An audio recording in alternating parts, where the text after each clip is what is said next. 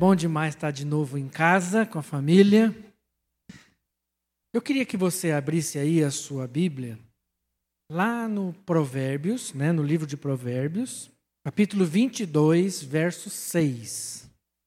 Instrua a criança segundo os objetivos que você tem para ela, e mesmo com o passar dos anos, não se desviará deles.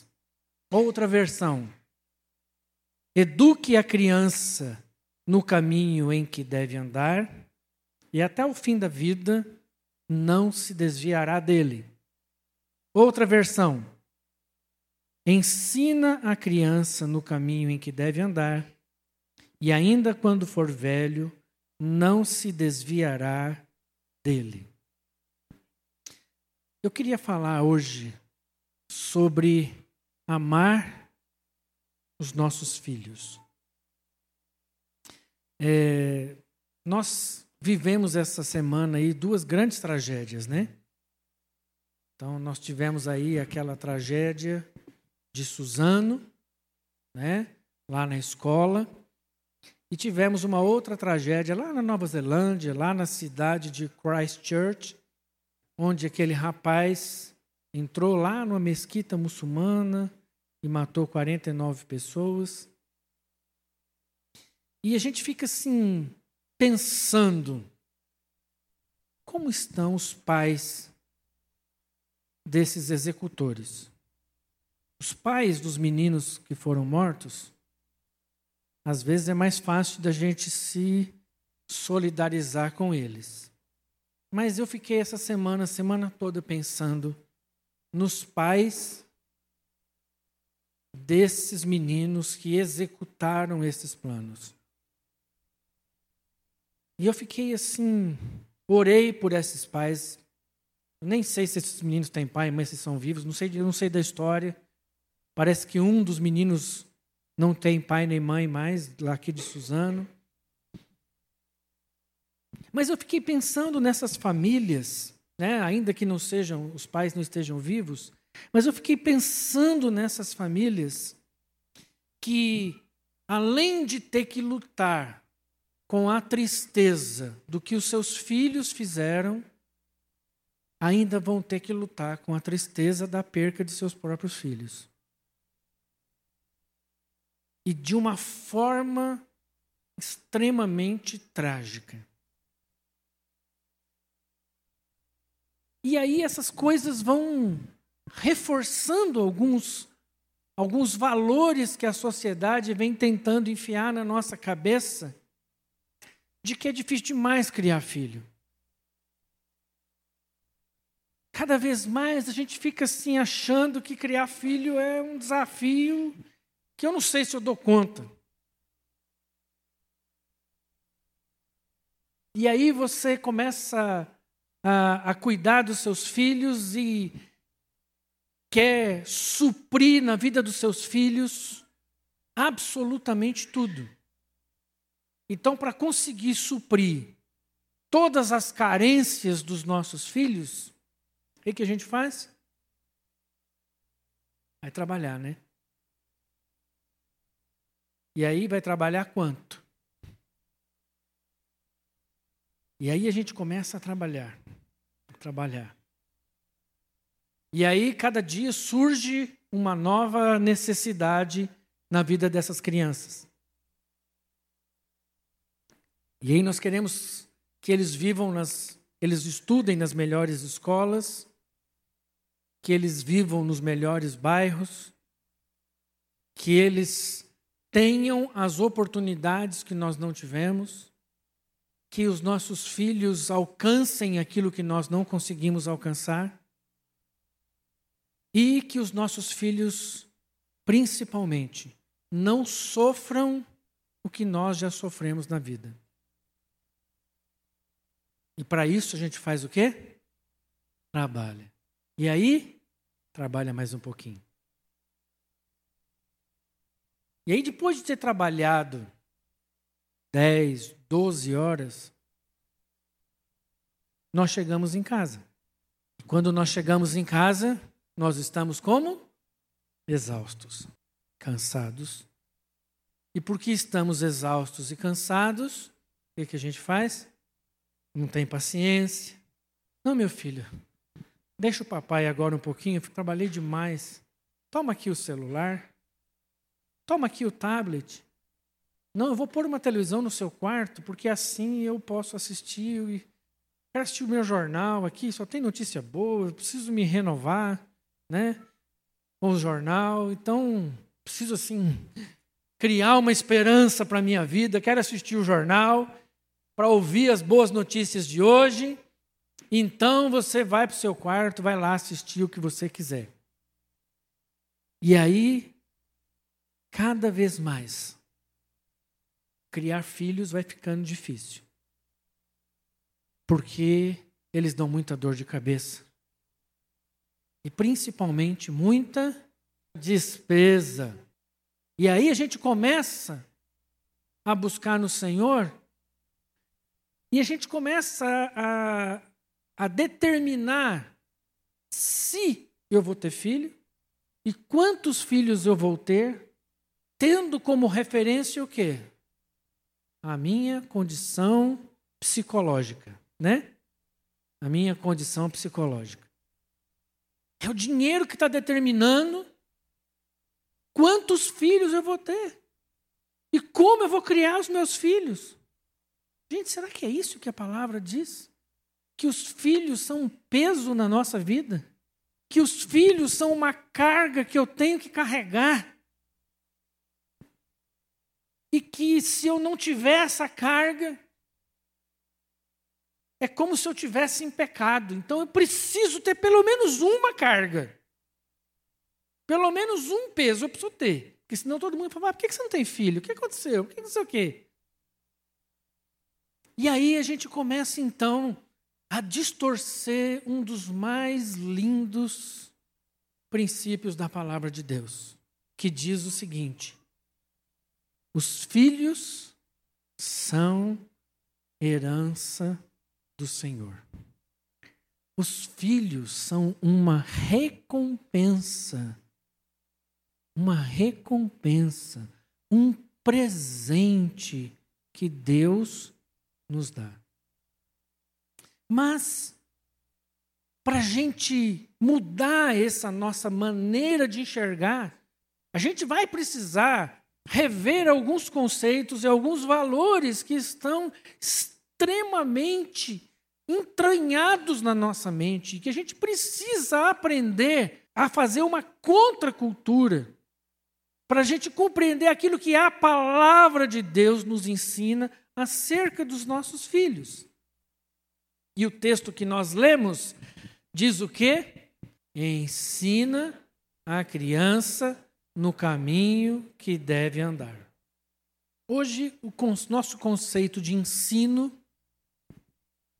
é um conceito de conteúdo, né?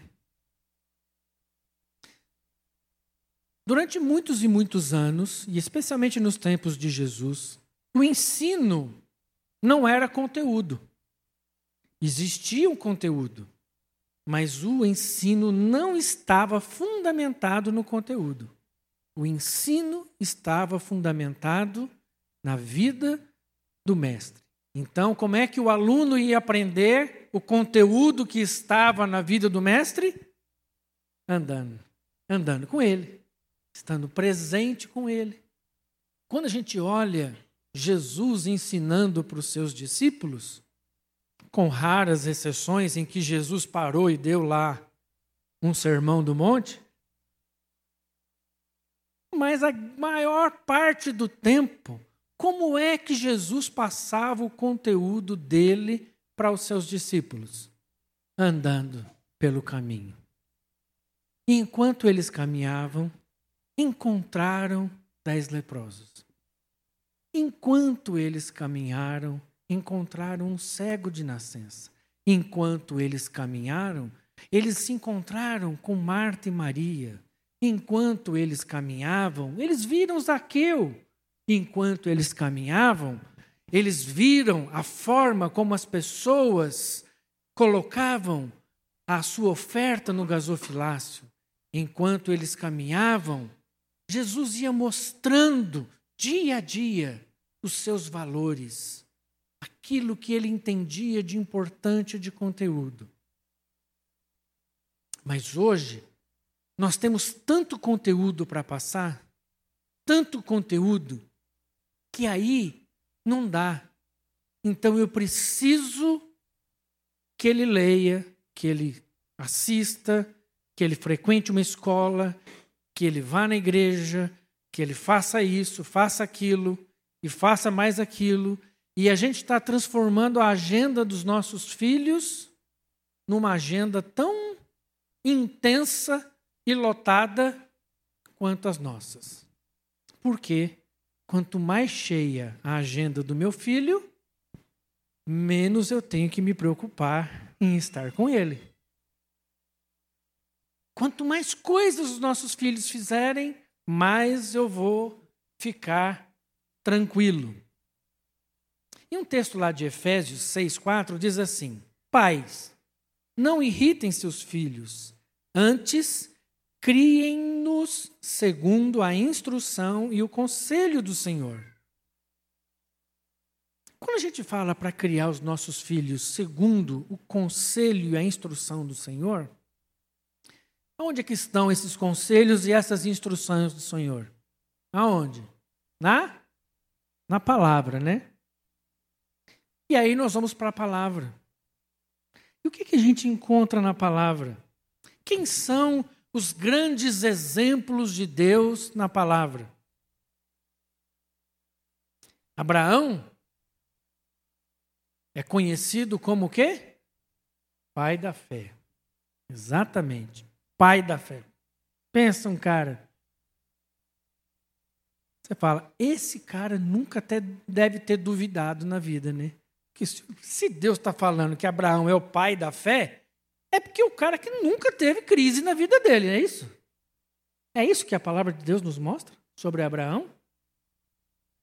Abraão sempre teve aquela convicção do dia que ele foi levar Isaac para o monte e perguntou: e aí, mas cadê o cordeiro? E ele fala: fica tranquilo, meu filho, Deus proverá. Foi sempre assim.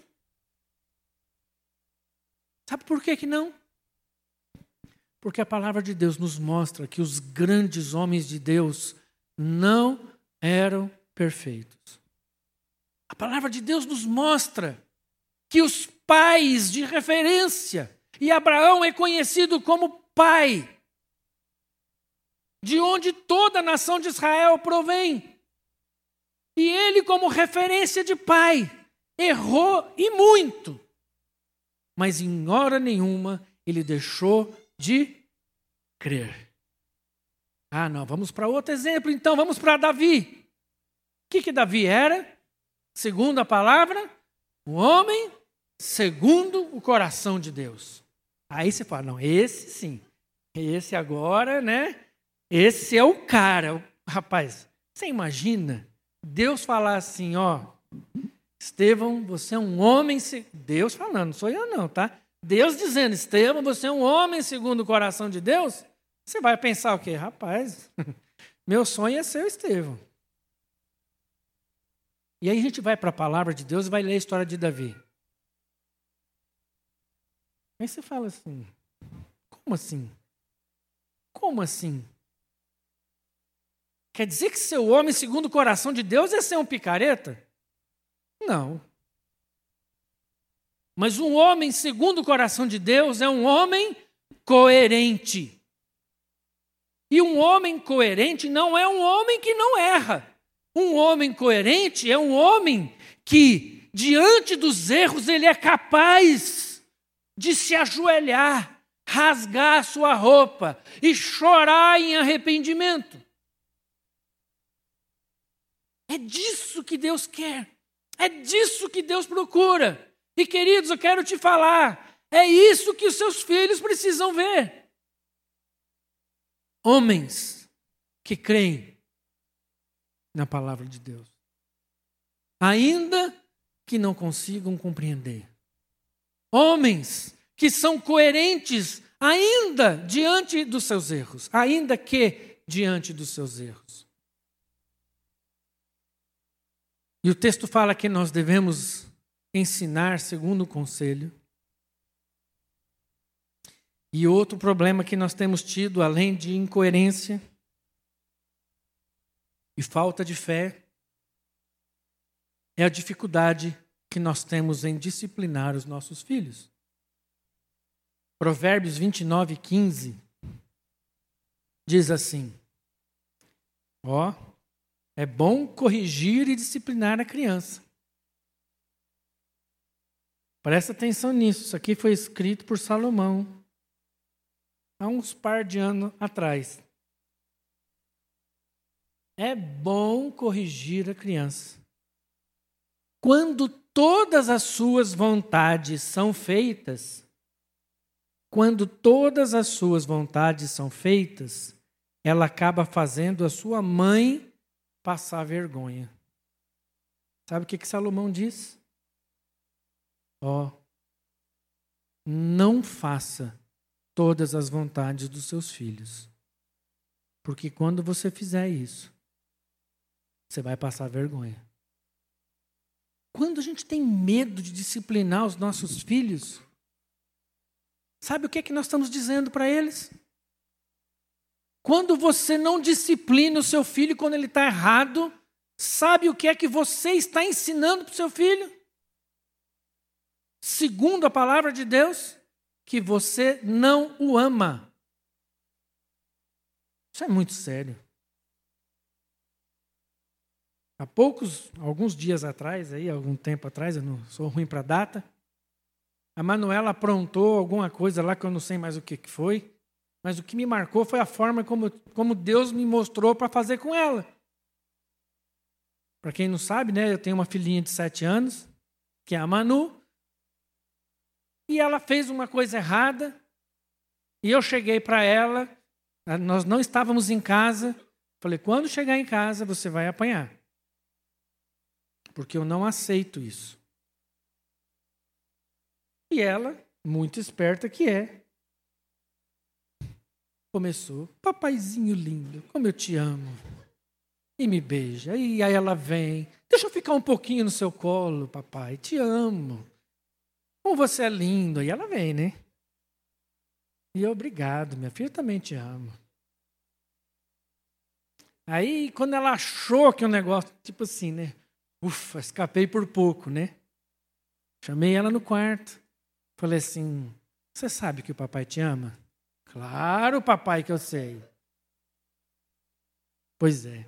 Porque o papai te ama, o papai vai precisar cumprir o que ele falou que ia fazer com você. E aí eu peguei a Bíblia, abri a Bíblia, nesse texto, em que os pais que amam devem corrigir os seus filhos. Será que vocês já esqueceram as palavras de encorajamento que Deus lhes disse, como se vocês fossem filhos dele? Pois ele disse: Preste atenção, meu filho quando o Senhor o castiga e não desanima quando ele o repreende, pois o Senhor corrige quem ele ama e castiga quem ele aceita como filho. Suportem o sofrimento com paciência, como se fosse um castigo dado por um pai, pois o sofrimento de vocês mostra que Deus os está tratando como seus filhos. Será que existe um filho que nunca foi corrigido pelo pai? Entre aspas, apanhou do pai? Se vocês não são corrigidos, como acontece com todos os filhos de Deus, então não são filhos de verdade, mas filhos ilegítimos. E aí eu falei para ela: então, minha filhinha, porque o papai te ama, você vai apanhar. Você ia levar quatro cintadas, mas por misericórdia você vai levar só três. E levou as três cintadas bem dadas. E ela chorou, chorou, chorou. Depois eu a abracei, a beijei, reafirmei para ela o quanto a amo. E todas as vezes que ela vai fazer de novo alguma coisa, ela pensa bem. Queridos, não adianta achar que nós vamos ensinar os nossos filhos sem passar pelo estresse e a dor de ter que discipliná-los. Não tem como.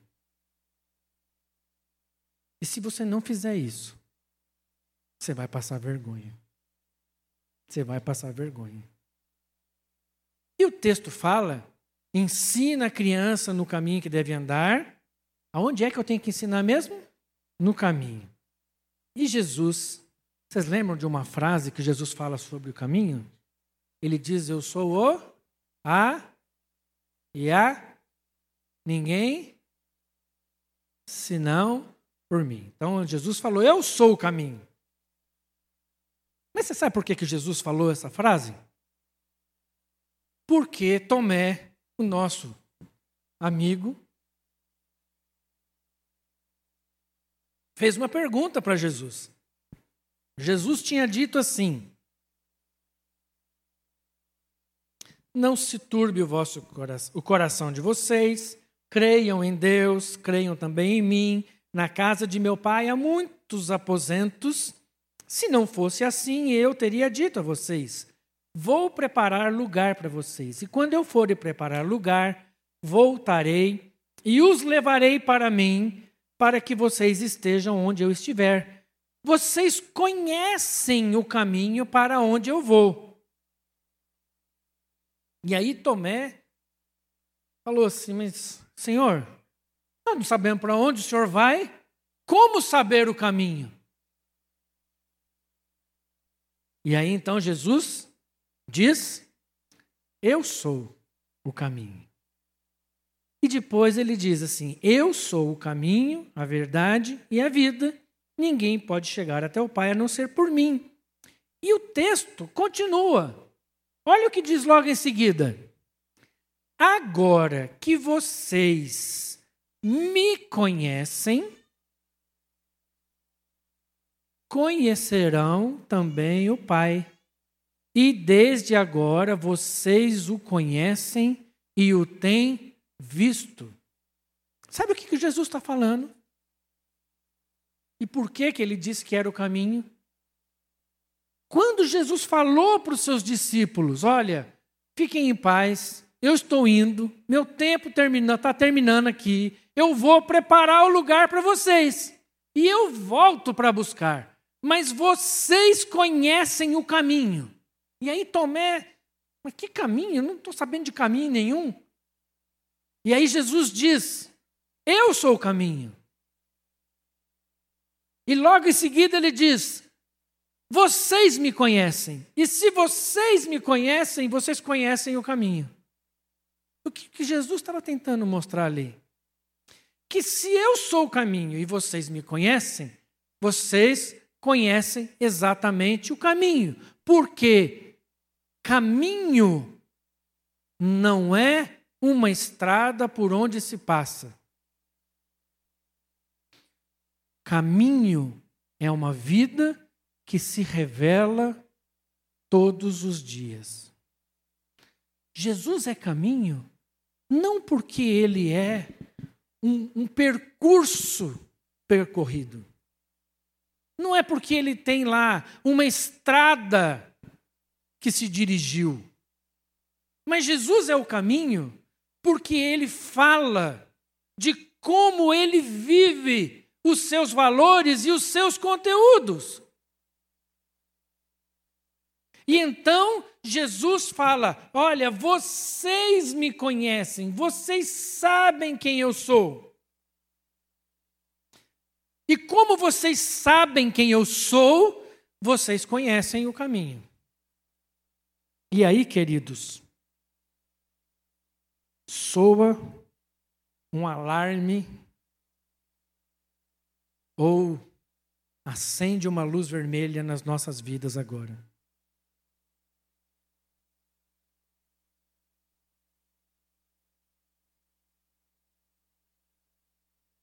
Como é que os nossos filhos nos conhecem? Eles conhecem o caminho porque veem o caminho em nós? Eu recebi um texto no, no grupo do PG, um texto muito interessante, de uma psicopedagoga falando. O título do texto era Filhos do Quarto, alguma coisa assim. E ela falando o seguinte: como nós temos criado os nossos filhos? Temos criado os nossos filhos nos seus quartos. E lá nos seus quartos eles têm os acessos à TV, celular, tablet. Quando os nossos filhos estão conosco, eles estão aonde? Fazendo o quê? Na tela. No seu mundinho. Constantemente eu vejo pais e mães tudo para que o menino tenha, por exemplo, é, é, é, muito comum a gente ver, tipo assim, o menino não come. Aí faz o quê? Dá um celular para ele, e aí a mãe vai enfiando a comida na boca. Como ele está em outro mundo, ele não percebe que está comendo. E aí ele come. Quando o filho está atrapalhando, dá o celular. Teve uma criança, que não é aqui da igreja, então eu posso falar sem problema, que ela funcionava uns dois ou três anos, e ela funcionava assim.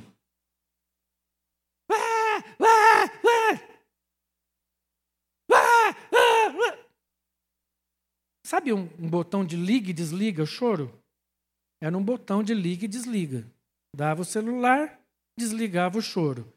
Tirava o celular, ligava o choro. O que, que acontecia com essa criança? O tempo todo com o celular.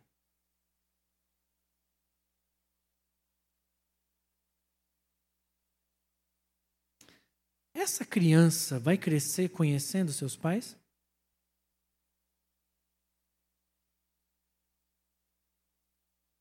Essa criança vai saber quem são seus pais?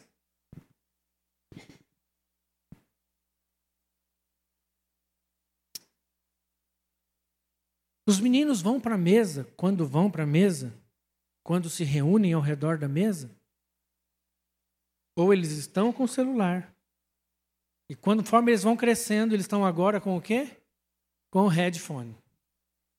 Tipo assim, esse é meu mundo, por favor, não perturbe. Essa semana assisti um filme e estavam dois rapazes conversando sobre uma coisa assim, um filme de guerra tal, né? E a menina de 15 anos atrás, no carro, com o headphone. E aí um foi falar para o outro uma coisa assim, que era meio secreta e tal, que não podia falar. Aí o pai da menina falou assim: não, pode falar. Ela está no mundo dela, ela não ouve nada. Ela não sabe nada do que nós estamos falando aqui.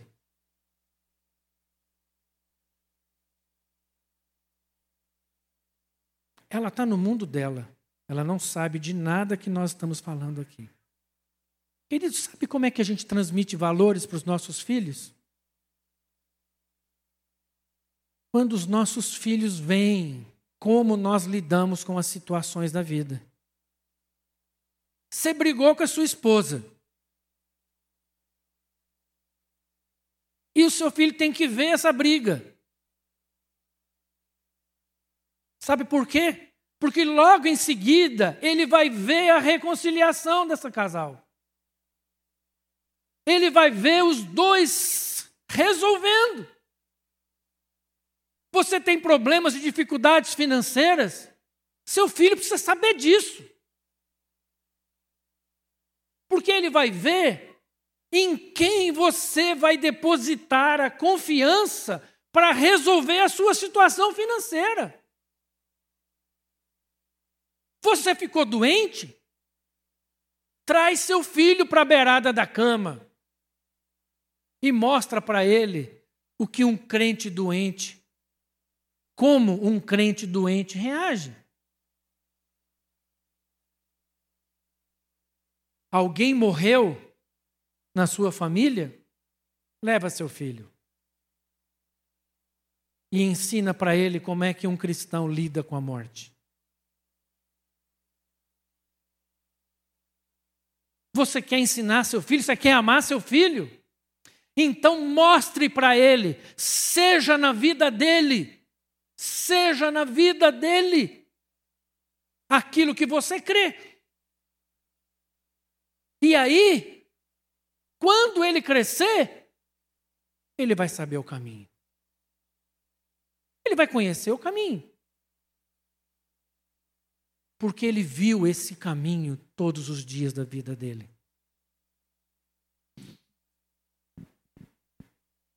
Aqui na igreja, nós temos conversado um pouco sobre isso.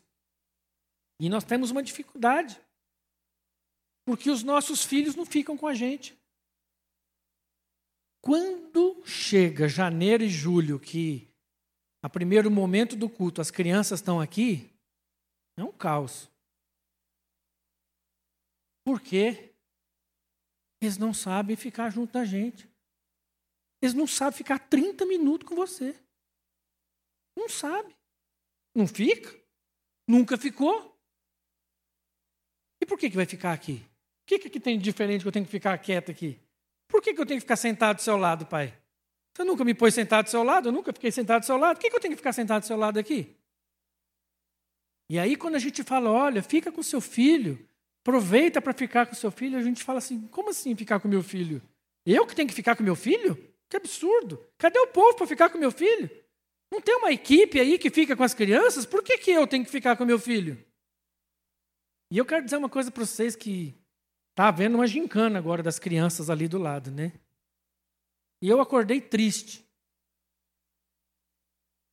Porque eu fui chamar a Manu, ela está toda empolgada para a gincana. E eu falei, filhinha, infelizmente o papai não vai poder ficar com você na gincana. Ela, ué, por quê, papai? Vou ter que pregar. E eu quero falar uma coisa para vocês aqui de coração. Eu queria estar lá com ela. Não é pela brincadeira. mas para ela ver como que eu lido com as coisas. Então a Manuela, ela anda com a gente onde a gente vai. A gente tem a maior dificuldade aqui, o, o Vivaldo falou aqui do acampamento de família. Rapaz, são 120, 130 vagas, é isso, né? Nós somos um universo de 700 pessoas aqui. Gente, é uma dificuldade fechar 130 lugar. Sabe por quê?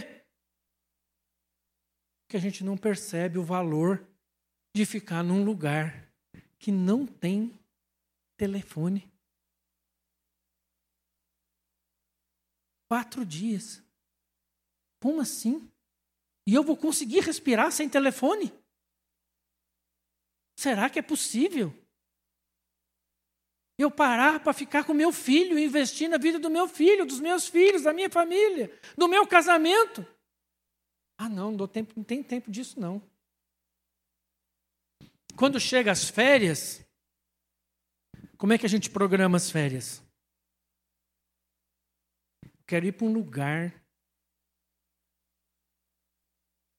para um hotel que tem uma equipe de recreação que eles pegam meu filho de manhã, entrega de noite limpinho, jantado. Hã? Hã? E cansado, isso.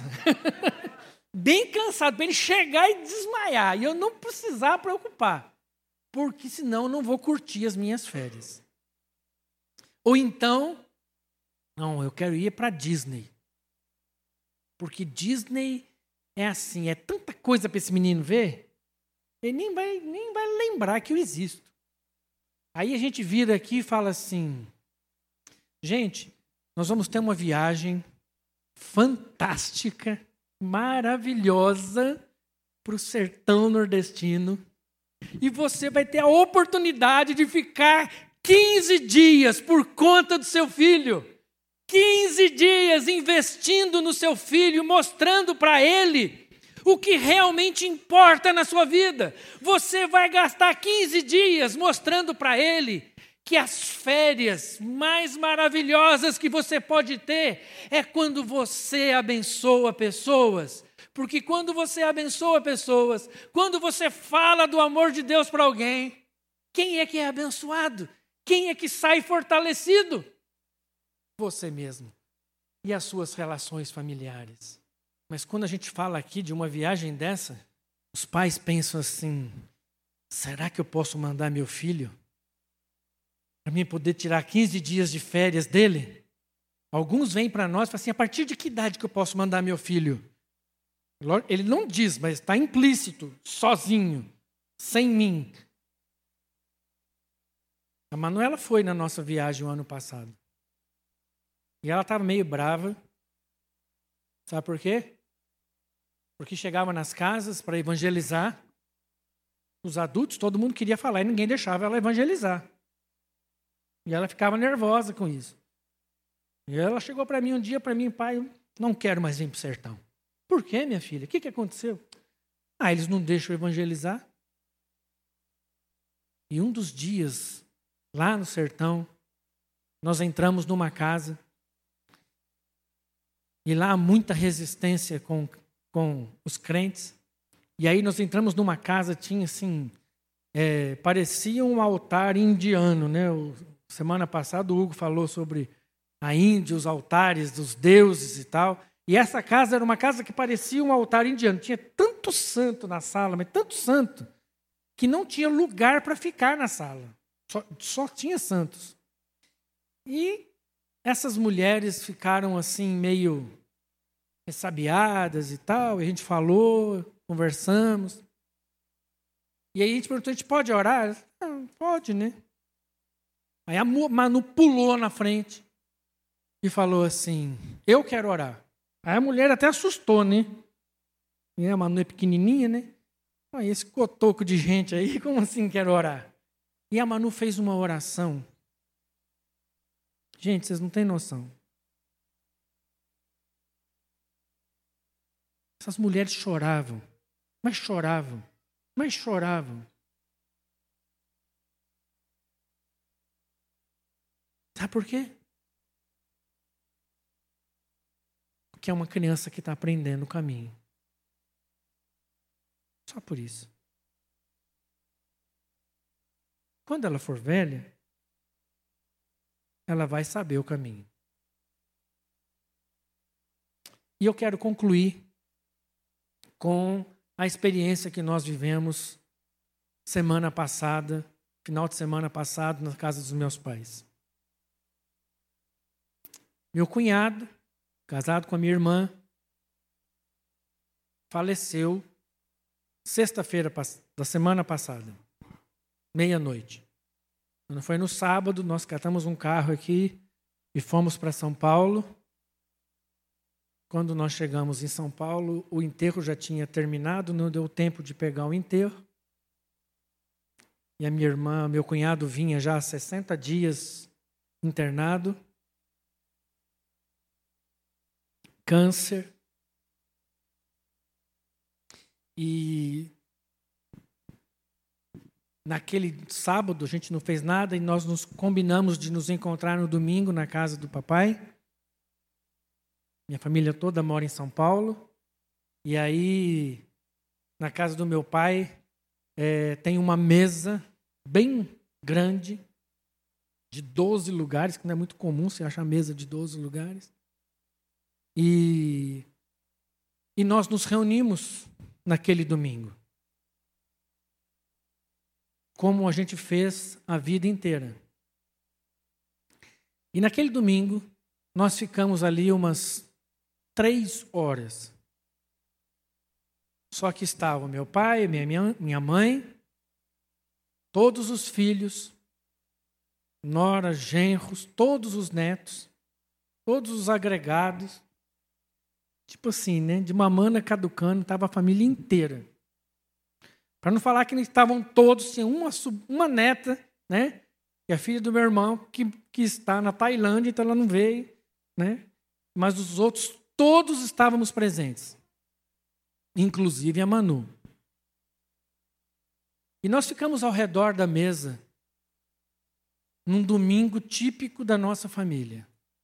Ao redor da mesa, dando gargalhadas, rindo e chorando ao mesmo tempo.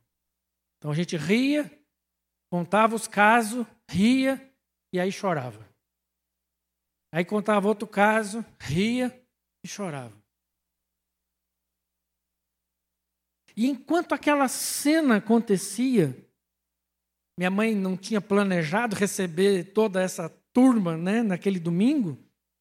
Foi feito um almoço assim de última hora e tal. E nós ficamos ali falando sobre o luto. Falando sobre a morte do tio Fúvio, do quanto o tio Fúvio foi importante, na nossa casa. Ficamos rindo das gafes do tio Fúvio.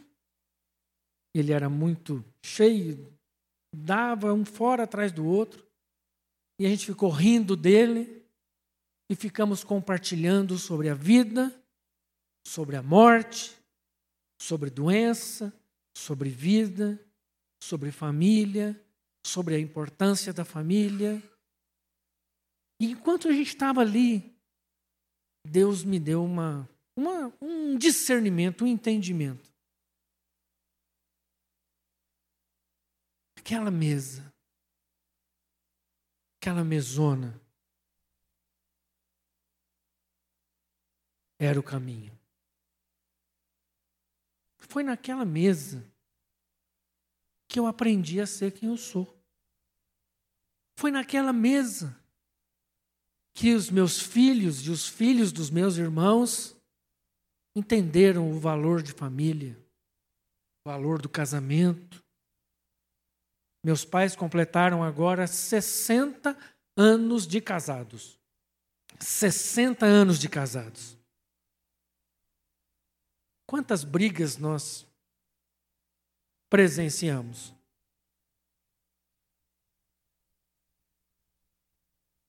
Quantas reconciliações nós presenciamos? Quantos natais sem dinheiro nós passamos juntos, agradecendo ao Senhor? Quantos entes queridos nós lamentamos durante a vida porque estão com o Papai do céu? E hoje, a gente, como família, e bem velho, eu conheço o caminho. Eu conheço o caminho. Porque eu fui amado pelos meus pais. Fui disciplinado pelos meus pais. Porque os meus pais mostraram como é esse caminho. E nós temos tentado lá em casa, ao redor da mesa, nunca tirar os nossos filhos das situações que nós vivemos em casa. Quando a gente recebe uma alegria, um presente, a gente faz questão de mostrar. Mas quando a gente está vivendo o desafio, a doença, a morte. Quando a gente está vivendo o desafio financeiro, a gente também faz questão de mostrar para eles, para os nossos filhos, como é que lida com isso. Porque o Senhor não nos chamou para um mundo zen espiritual lá no céu. O Senhor nos chamou para andar por um caminho. E esse caminho está foi revelado, foi ensinado por Jesus aos seus discípulos. E, o, e Jesus promete para nós: olha, eu vou preparar lugar. Fiquem tranquilos. Apenas continuem no caminho. Continuem no caminho. E eu vou voltar para que vocês possam experimentar como é o lugar que eu preparei para vocês. Fiquem no caminho. Em nome de Jesus. Vamos orar. Pai, tem misericórdia de nós, Senhor. Tem misericórdia de nós e dos nossos filhos. Tem misericórdia, Pai, para que os nossos filhos conheçam esse caminho, vivam esse caminho conosco, que os nossos filhos reconheçam esse caminho todos os dias da nossa vida. Nas horas de como nós lidamos com as bênçãos e como nós lidamos com os desafios. Ó oh Deus, em nome de Jesus, nos ensina, Pai, a chorar e a rir com os nossos filhos. Nos ensina, Senhor, em como devemos disciplinar os nossos filhos em amor. Nos ensina, Pai, a amar os nossos filhos, levando-os conosco pelo caminho. Pelo caminho. O único caminho que nos leva aos pés do Pai.